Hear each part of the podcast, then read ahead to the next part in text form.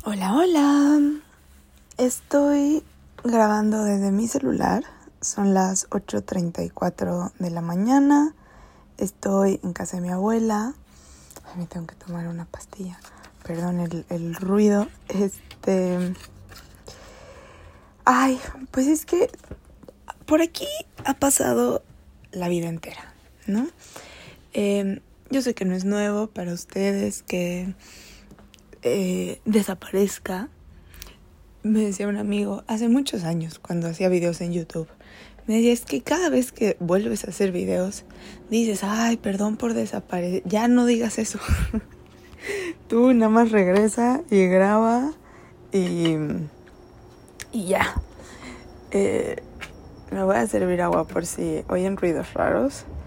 Es la cotidianidad de la mañana. Eh, pero bueno, no lo puedo evitar. Se me hace súper raro volver así como si no pasara nada. Eh, pero bueno, esta vez tengo una gran excusa. Y es que pues mi vida dio un giro de 180 grados. Me voy a tomar mi pastilla. Denme un segundo.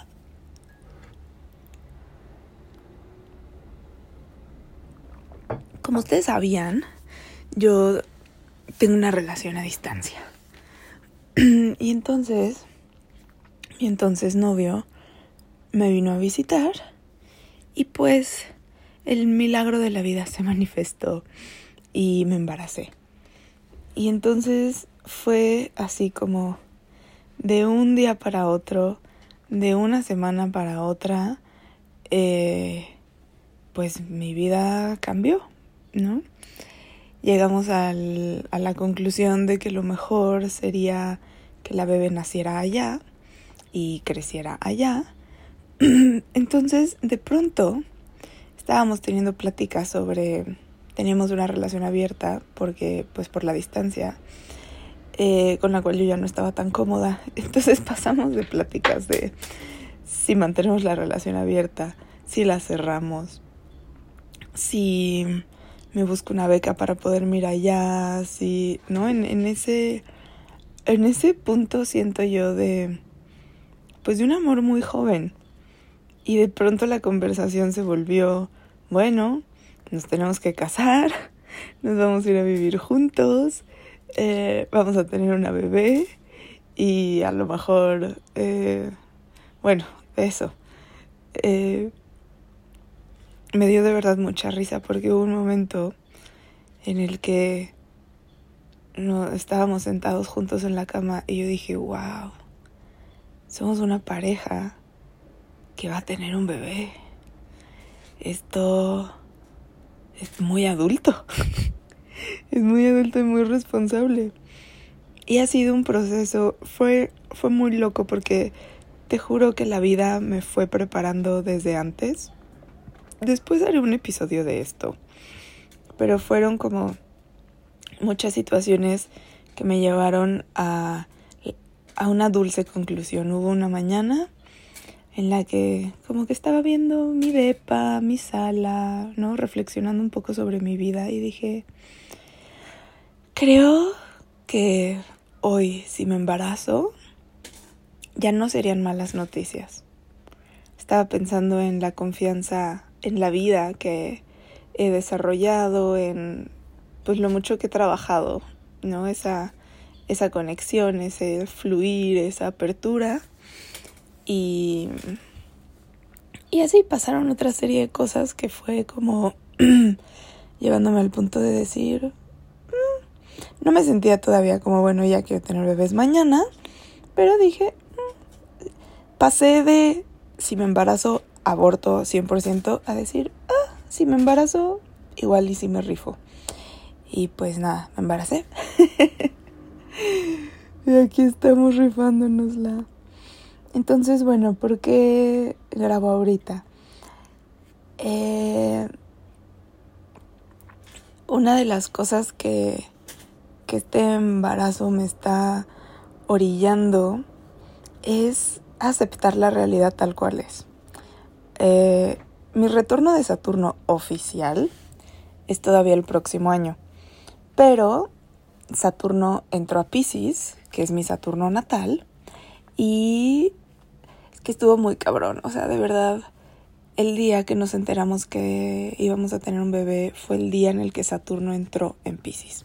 Si ustedes tienen contexto astrológico ya están entendiendo, para quienes no, Saturno es el planeta de la responsabilidad y del sentido de realidad. O sea, Saturno es, eh, es la realidad tangible, pura y dura, tal cual la ves con tus ojos. Eh, no hay magia en Saturno. Bueno, ay, es que la magia de Saturno es esta cosa de la realidad, pero digamos que Saturno dice, este, pues no sé, quieres irte de vacaciones, ahorra.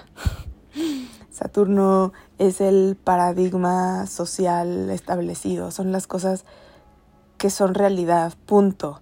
Que no hay un espacio como a interpretación, a, a sensación, no es que mira, justo yo confío en la vida y me voy a conectar y voy a manifestar mis vacaciones. O sea, Saturno te dice, si las vas a manifestar eh, haciendo un plan de viaje, sacando un presupuesto y ahorrando para no tener ese presupuesto. Entonces, la magia y el regalo de Saturno es que nos hace madurar, nos hace entender, son los límites. Em, ay, siento que he hablado así 800 veces de Saturno en este podcast, pero es que de verdad es un planeta con el que me ha tocado trabajar mucho, mucho, mucho en, en la vida. Em, pero entonces es los límites, por ejemplo, el tiempo. El tema con Saturno es que no hay mucho espacio de negociación. Es como el tiempo. El día tiene 24 horas. Y en esas 24 horas solo puedes hacer ciertas cosas. Hay, hay cosas que no se pueden hacer. No puedes estar en dos lugares al mismo tiempo. O sea, mira, podrías si tienes un nivel de práctica chamánica tan cabrón que puedes hacer desdoblamientos. Pero así simple mortal, hay cosas que no se pueden. Entonces, eh, ese es el regalo de Saturno, de pronto decir, pues güey, no se puede, no te alcanza. Tienes 10 pesos, cuesta 20, no te lo puedes comprar, punto. Entonces es un planeta que puede generar una sensación de mucha frustración y limitación. De decir, güey, yo quiero comprarme eso de 20 pesos. Pero la gran liberación viene cuando lo puedes aceptar tal cual es y puedes decir, ok, eso cuesta 20 y yo tengo 10. ¿Cómo le hago para conseguir esos otros 10? Pues me tengo que mover, a lo mejor se los pido a alguien, a lo mejor vendo algo, a lo mejor busco un trabajo, ¿no? O sea, te lleva, pues sí, a crecer, a madurar, a buscar opciones y también de alguna forma a tomar tu realidad en tus manos lo más posible. Entonces, bueno, es muy común que la gente tenga hijos en sus retornos de Saturno, porque pues qué mayor golpe de realidad, de responsabilidad, de, honey, ya no eres una niña chiquita, ¿quieres? Que tener un bebé. Entonces, bueno, para seguir siendo clichés, eh, mi ahora esposo, ya les contaré también eso en algún otro episodio, y yo, eh, pues tuvimos un bebé de retorno de Saturno. Eh, y justo que empezó a pasar, pues una necesidad muy grande de organizar la realidad. De decir, pues estas cosas que no, estás, que no están en orden se tienen que ordenar estas decisiones que se dejaron al aire se tienen que tomar. Y ahora sí, pues el gran regalo que me ha dado este proceso ha sido esa aceptación de mis propias limitaciones. Porque hay limitaciones evidentes. Eh, pues eso, no puedo estar en dos lugares al mismo tiempo, ¿no? Que aún así no se crean, yo sí llegué a ser esas personas que si la invitaban a tres fiestas en una noche, intentaba ir a las tres. Pero ahora me ha ido llevando a un espacio más sutil, por ejemplo, de, de aceptar que hay relaciones que hoy no puedo sostener. Por mi naturaleza, me gusta mucho estar en grupo. Me encantan los círculos. Estoy... Ay, me a hacer la cuenta ahorita, pero como en seis círculos de mujeres. Siete. Em, ¿Y qué sucede en los círculos cuando son nuevos? Hay gente maravillosa. Hay así mujeres súper chidas que digo, wow, la quiero conocer más. Pero de pronto, o sea, y mi error es que abro esa puerta, pero muchas veces lo que me estaba dando cuenta ahora es que no la puedo sostener. Y entonces de pronto tengo 40 mensajes sin contestar en WhatsApp. Em, porque quiero, porque si quisiera, si quisiera irme a tomar un café con cada una de las mujeres que considero interesantes y sentarme y escuchar sus historias y platicar pero llega Saturno y me dice, comadre, el día tiene 24 horas. y pues tú estás haciendo muchas cosas. Em, entonces, ha sido... Ay, se los cuento porque me siento muy orgullosa porque de verdad me tomó mucho tiempo. Mucho, mucho tiempo darme cuenta de que no estoy pudiendo hacer muchas cosas. Porque primero entré en una gran pelea con el no. Como si decir que no estuviera mal, fuera una señal de debilidad.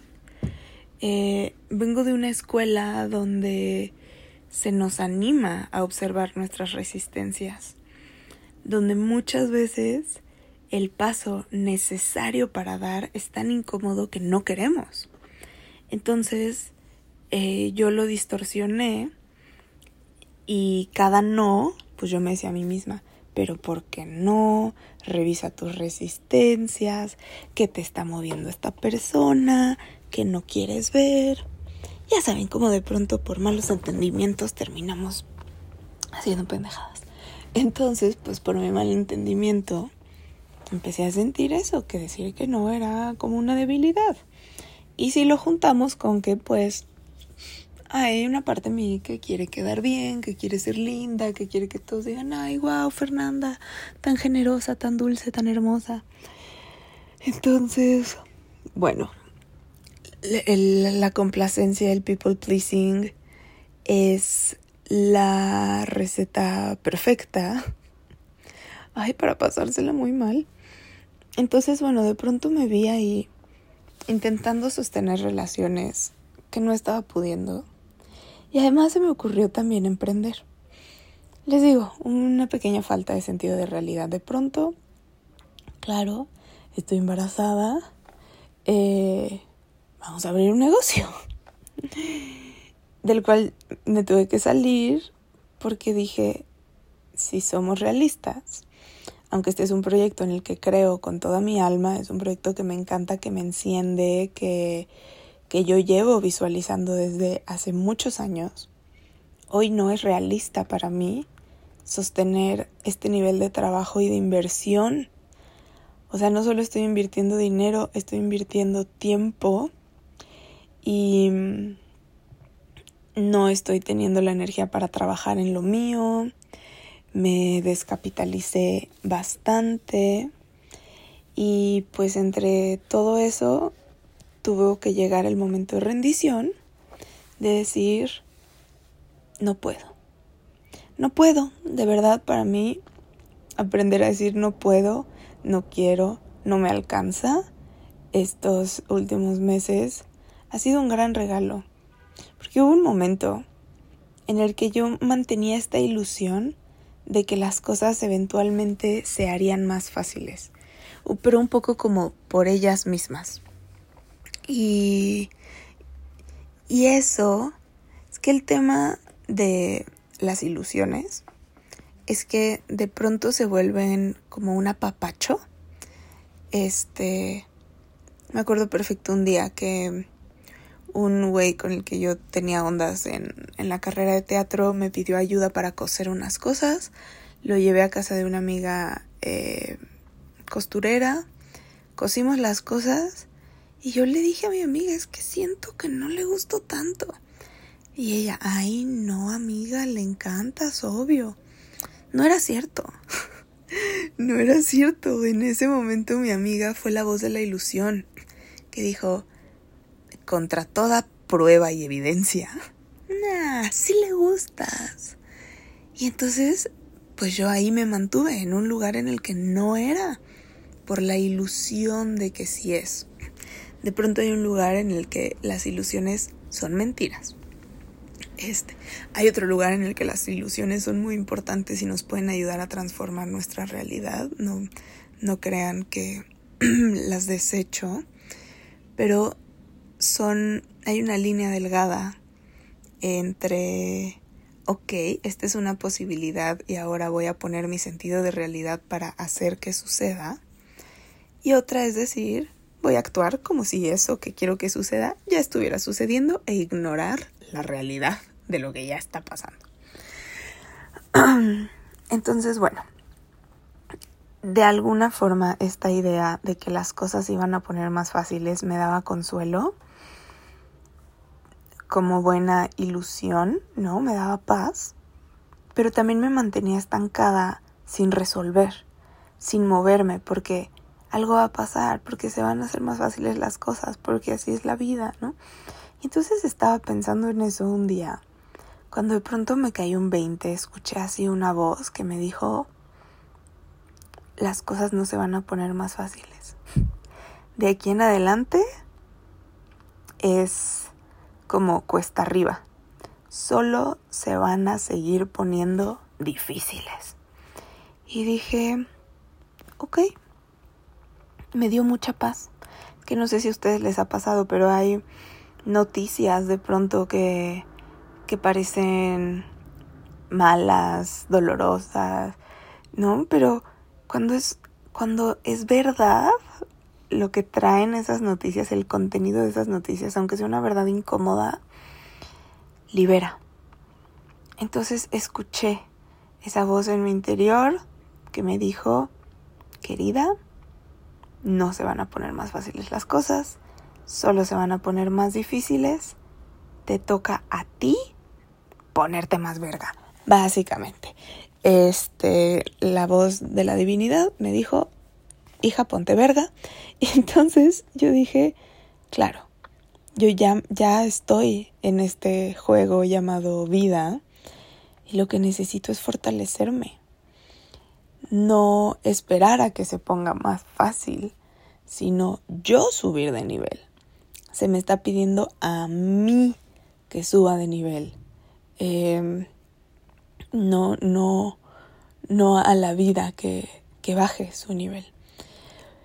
Ay, entonces, bueno, pues a través de un gran sentido de realidad, dije, me salgo de este proyecto y todo este episodio también tiene que ver con que dentro de mi sentido de realidad dije, no me está dando la vida para grabar el podcast. Ahorita, sí, ustedes podrían decir, comadre, desde hace años que no eres constante con tus cosas en redes. Y es cierto, solo que justo no había querido aceptar que tenía demasiadas cosas que hacer.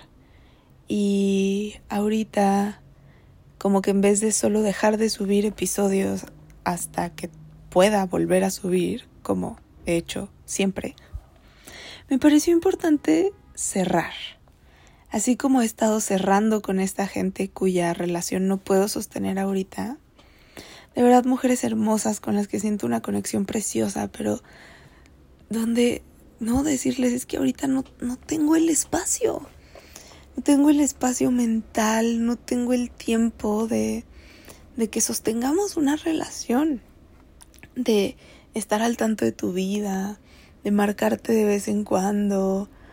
O sea, ahorita no me alcanza, pero diciéndolo, no solo desapareciendo, no solo em, mandando como, como el mensaje eh, implícito en no te contesto en dos semanas, sino atreviéndome a ser honesta em, directamente.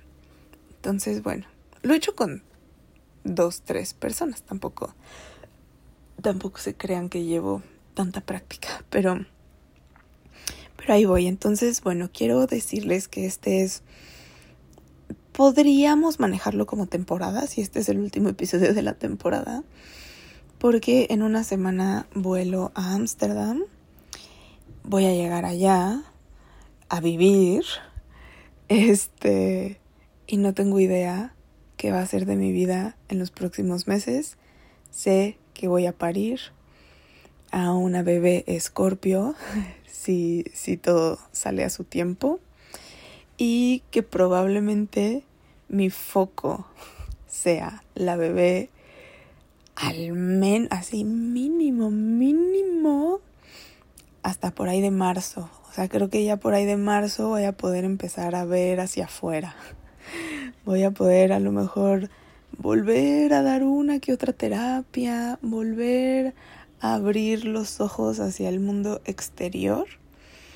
Em, pero pues por lo pronto va a estar todo, todo guardado. A lo mejor, si la vida me sonríe, en septiembre y octubre, ya estando allá, me siento lo suficientemente estable como para grabar un par de episodios.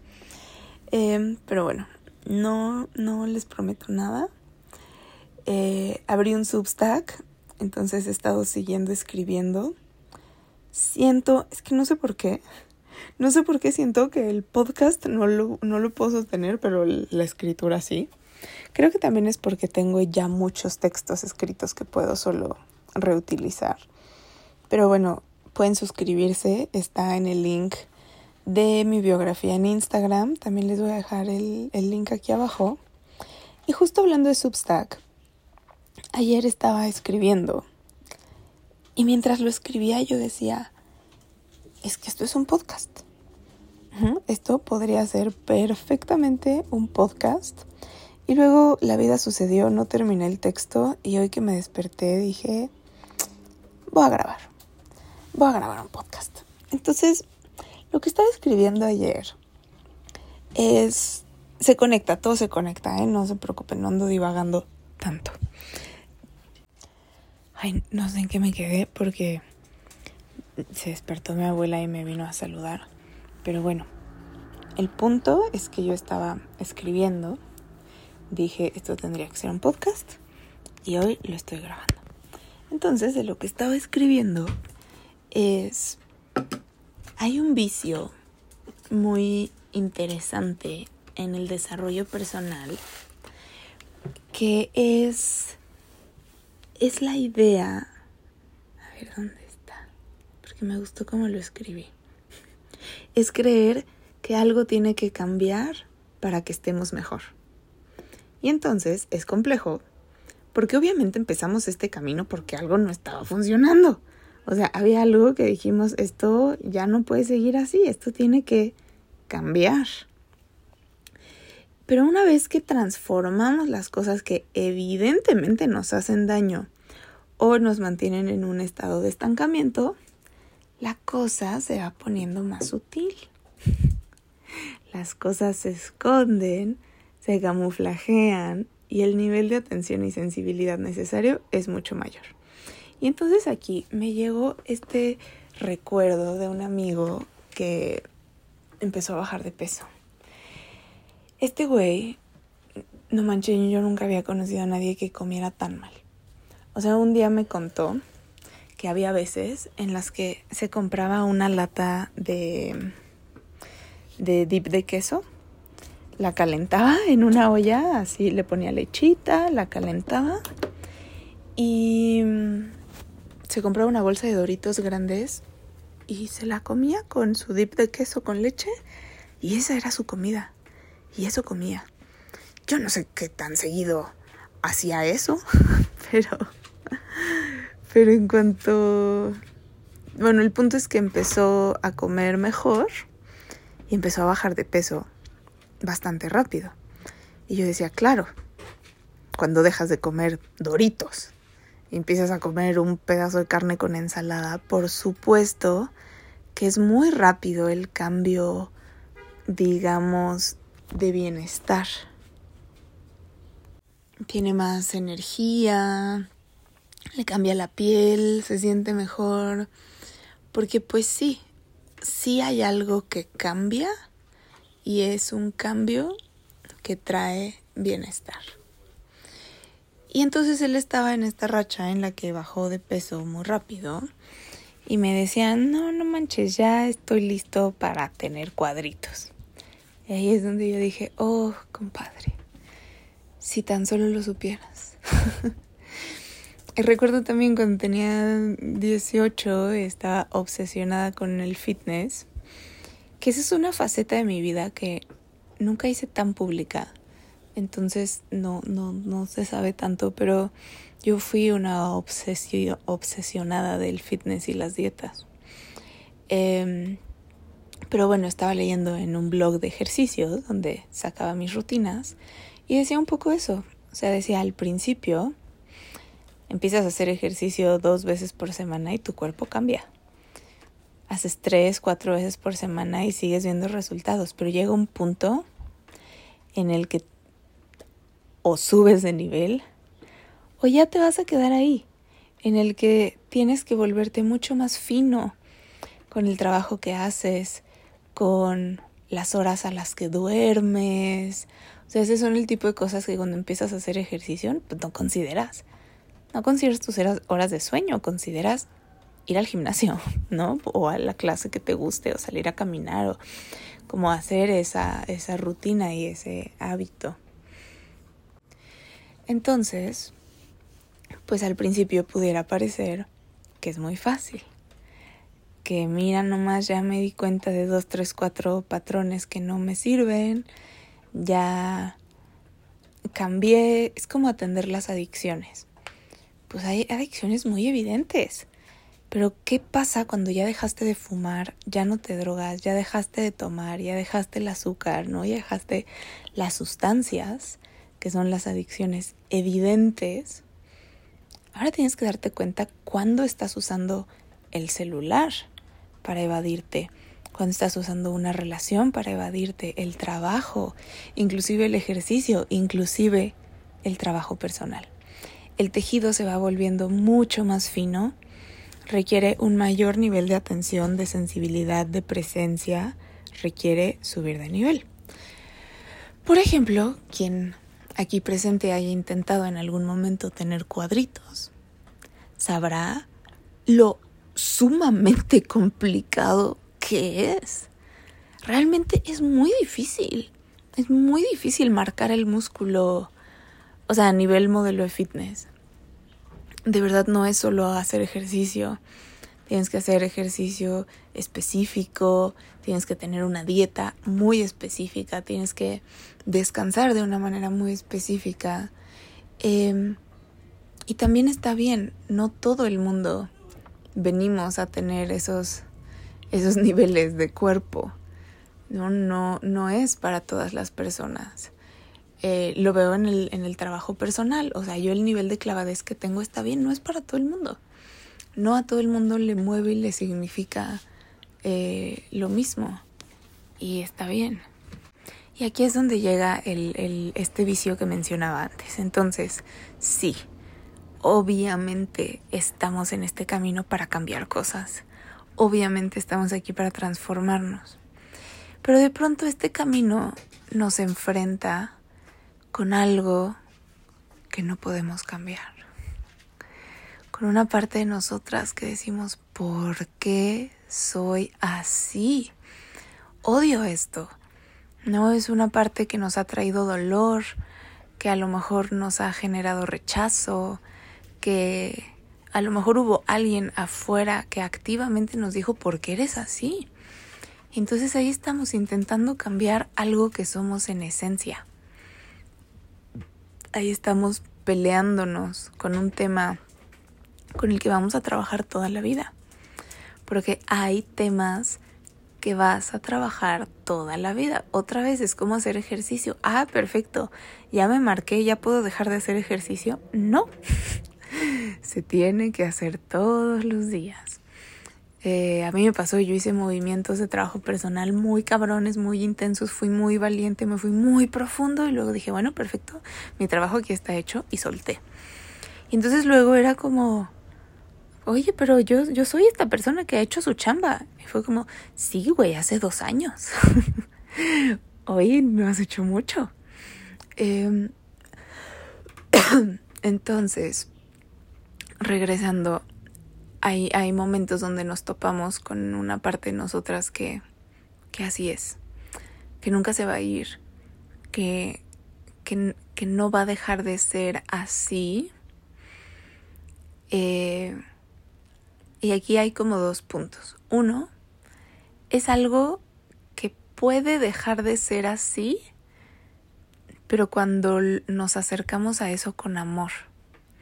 Porque aquí es donde empieza el, el, truco, empieza el juicio, el autojuicio. ¿Cómo puede ser que yo, después de tanto tiempo de trabajo personal, siga dejando todo último momento? Si yo ya sé que es algo que me hace mal, siempre me estresa, siempre me la paso mal.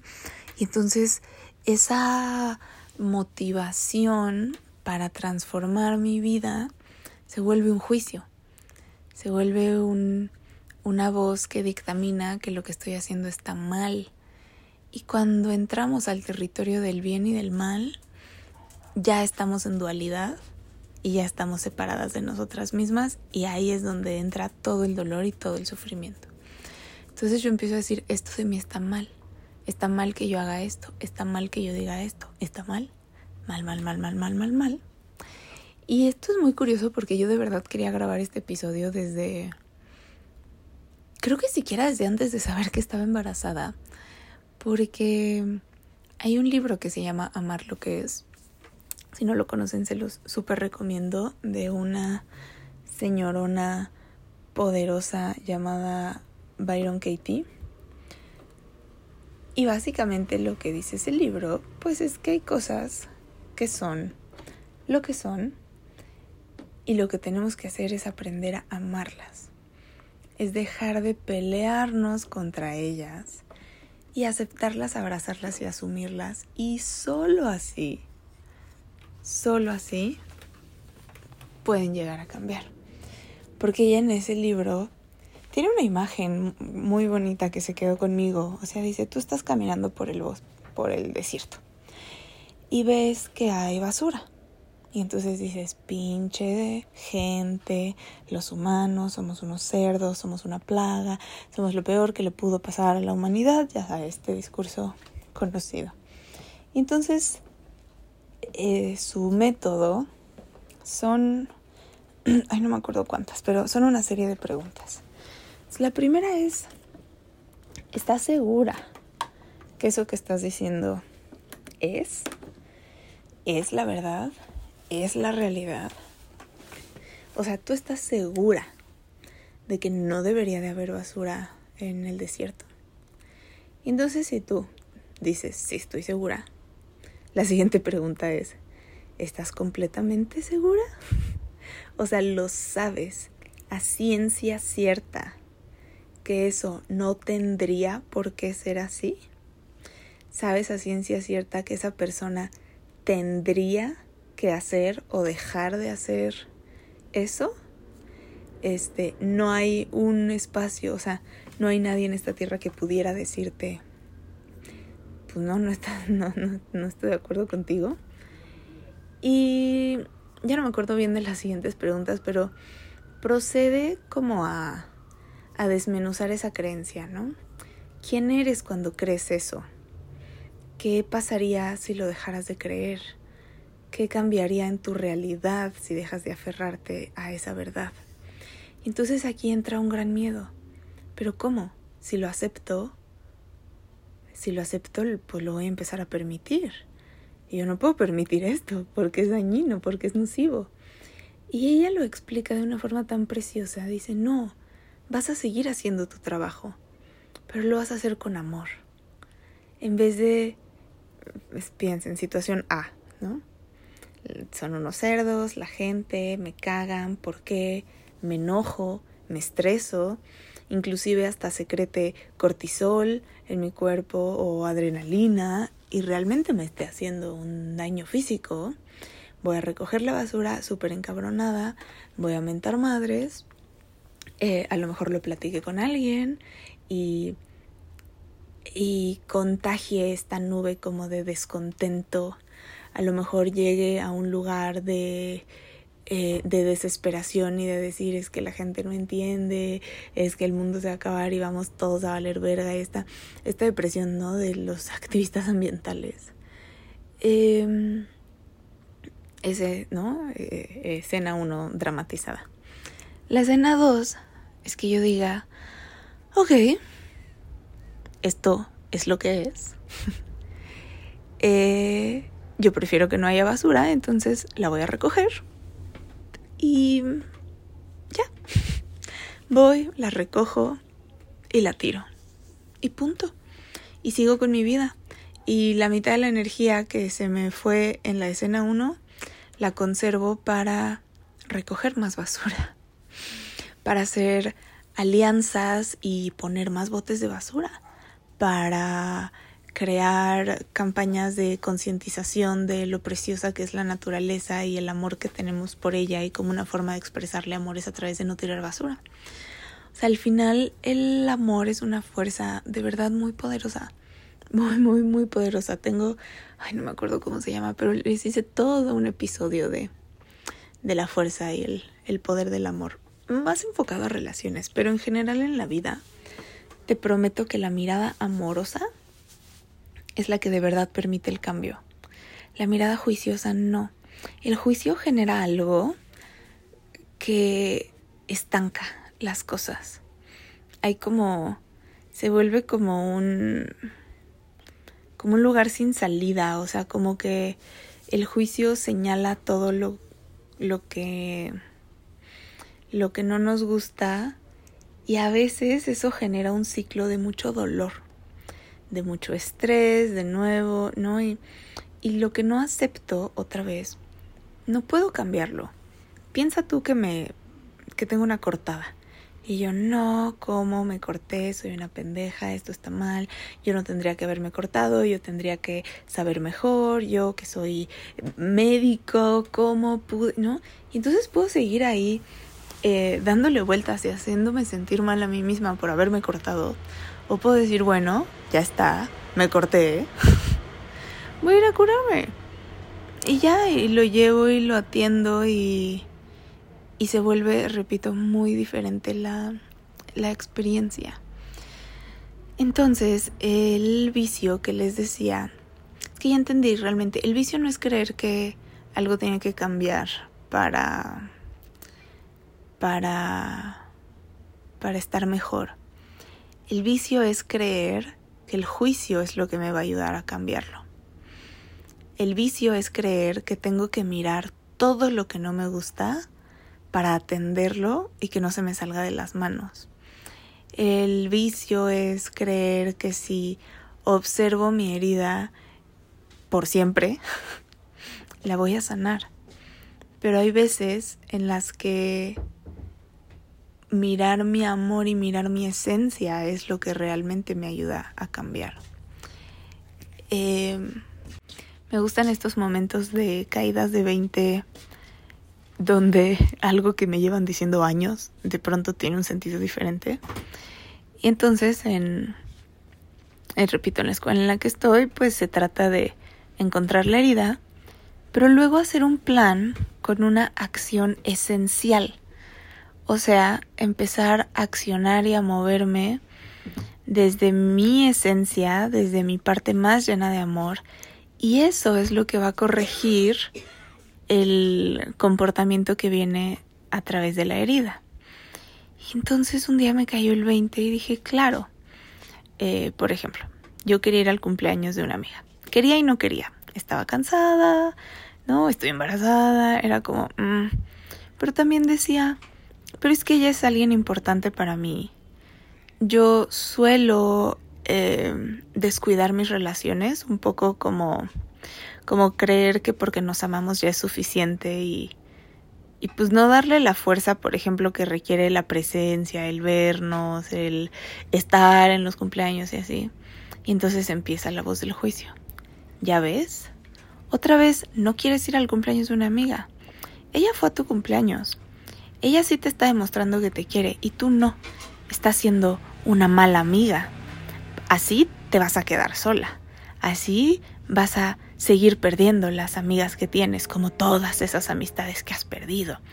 Eh, y entonces entra la otra voz a defender y dice, oye, pero pues, pues también es importante ver por mí y, y si voy desde un lugar de culpa, pues no estoy yendo desde un lugar esencial, entonces tampoco es un movimiento que me aporte, entonces sigue estando mal y entonces, ¿no? Y, y a mí particularmente esos eh, trips mentales siempre me llevan a un callejón sin salida, porque justo no hay salida, no hay forma de, de llegar a una situación que me dé paz a través del juicio.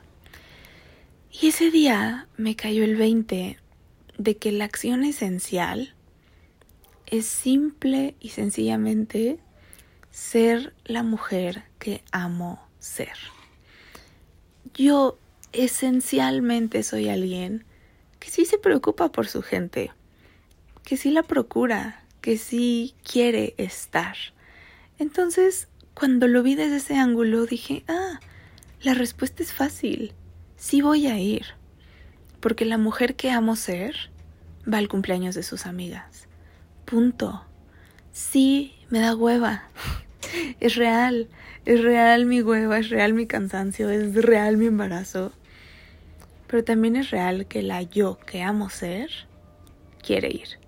Entonces, cuando lo pude ver de esa manera, fue muchísimo más fácil para mí tomar mi acción esencial y hacerlo que tomarla desde este otro lugar como de coerción interna, como de decir, qué pinche incoherente eres si no vas, porque desde ahí pesaba mucho, desde ahí dolía, desde ahí era incómodo, era casi que obligado, y, y desde el otro lugar era ligero, era esencial y era amoroso, amoroso tanto conmigo como con ella, y a ver, este es un proceso de discernimiento, son años de práctica. Pero ese foco me dio muchísimo. Ese foco de decir, como, como, ah, este Instagram de Bonnie Michael que dice como my higher self. Entonces hace estos reels así de yo, por ejemplo esto, ¿no? Yo juzgándome por estar cansada y, no querer ir a una fiesta. Y luego mi higher self recordándome que pues es normal estar cansada y que la decisión que venga del amor va a ser la correcta. Eh, y creo que hasta hizo una serie que se llamaba como ¿Qué haría mi, mi ser superior? Entonces, ¿qué haría la mujer que amo? ¿Qué haría la mujer que amo ser? ¿Se quedaría callada o hablaría? Eh, no, no qué debo de ser, no qué es lo correcto hacer, sino, repito, la mirada amorosa. Y entonces ya para cerrar este cortito episodio de casi una hora, em, he estado teniendo muy presente esto último porque, pues sí, suelo dejar las cosas a último momento y estoy a una semana de irme y no he comprado el boleto de mi gatita, eh, no le he puesto su chip, no le he sacado su carta médica. Sí he empezado movimientos de empacar y de sacar cosas, eh, pero nada muy grande y apenas ayer empezaron ya como los grandes movimientos. Y una extraña calma me invadía mientras lo hacía. Y yo decía, mira qué interesante que no me estoy juzgando porque antes lo que hacía era decir, no mames Fernanda, ¿cómo puede ser? Estás a una semana y apenas estás poniéndote a vender tus cosas, así las cosas no se van a vender, seguro estás esperando que alguien lo resuelva cuando tú no puedas y por eso no creces y por eso no avanzas y así, y aparte esto es desde años, desde hace años lo has visto y todavía no lo cambias, eres de la verga, así, ta, ta, ta, ta, ta. Esa voz tan amable, ¿no? Que tengo yo en mi interior. Y simplemente esa voz no estaba. O sea, de pronto se quería asomar. Y decía, neta, una semana antes y yo le decía, pues sí. pues esto es lo que hay hoy. Hoy a mí me alcanza para esto. Toda mi perra vida lo he hecho así. ¿Por qué habría de hacerlo diferente? Si así lo he hecho siempre. Y a pesar del estrés y a pesar, siempre resuelvo. Siempre encuentro la manera. Como cuando me cayó el 20 y dije, nunca me he quedado sin dinero. O sea, así de plano de estar en la calle, de no puedo pagar mi renta. No. Entonces me voy a relajar un chingo. Porque siempre dejo todo último momento y lo resuelvo. Si el costo que he tenido que pagar ha sido alto, ha sido un costo específico. Y lo he pagado. Y, los, y lo pago ahorita. Porque entre todas las cosas que están cambiando en mi vida, con todo lo que está sucediendo, lo último que necesito es una voz que me esté chingando. Porque estoy empacando una semana antes de irme. Y entonces me di cuenta que gran parte de lo que hacía súper agotadores estos procesos era esa voz de juicio constante. Ay, entonces bueno, esto se conecta a otras cosas que ya después te platicaré. Eh, una de ellas es la adicción al sufrimiento. Si no lo habías pensado o considerado, te lo pongo ahí sobre la mesa. Eh, y después te contaré todo el trip alrededor de eso. Pero bueno, mi conclusión aquí es que mi mayor regalo de estas últimas semanas ha sido la capacidad de aceptar las cosas tal cual son, de, de rendirme ante esta realidad que simplemente es, de decir, mi energía está limitada y solo puedo hacer esta cantidad de cosas y, y ni modo. De cerrar puertas, porque a mí lo que me pasa es que si no las cierro, se me hace una fuga energética. Eh, yo sé que eso suena muy místico, pero realmente es muy 3D. Ahí estoy pensando, ay, no le he contestado a esta persona, ay, le tengo que mandar el mensaje, ay, no, a veces entra el juicio, ay, soy una culera, neta, no le he contestado.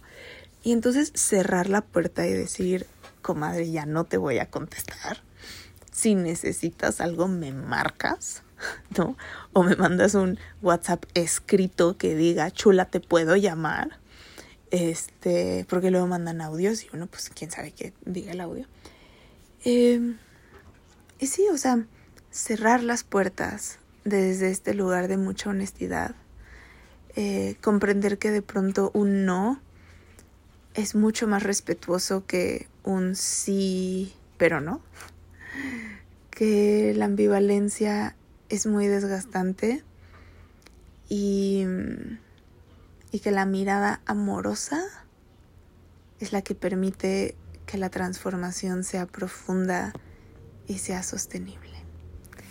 Entonces, bueno, esto para decirles, avisarles, recordarles que probablemente no sube episodio en, en un tiempo, que espero en mi corazón poder grabar algo en septiembre-octubre, pero bueno, cierro, digamos que cierro la puerta, fin de temporada y nos vemos cuando esté lista para grabar otra vez, mientras me pueden leer en Substack.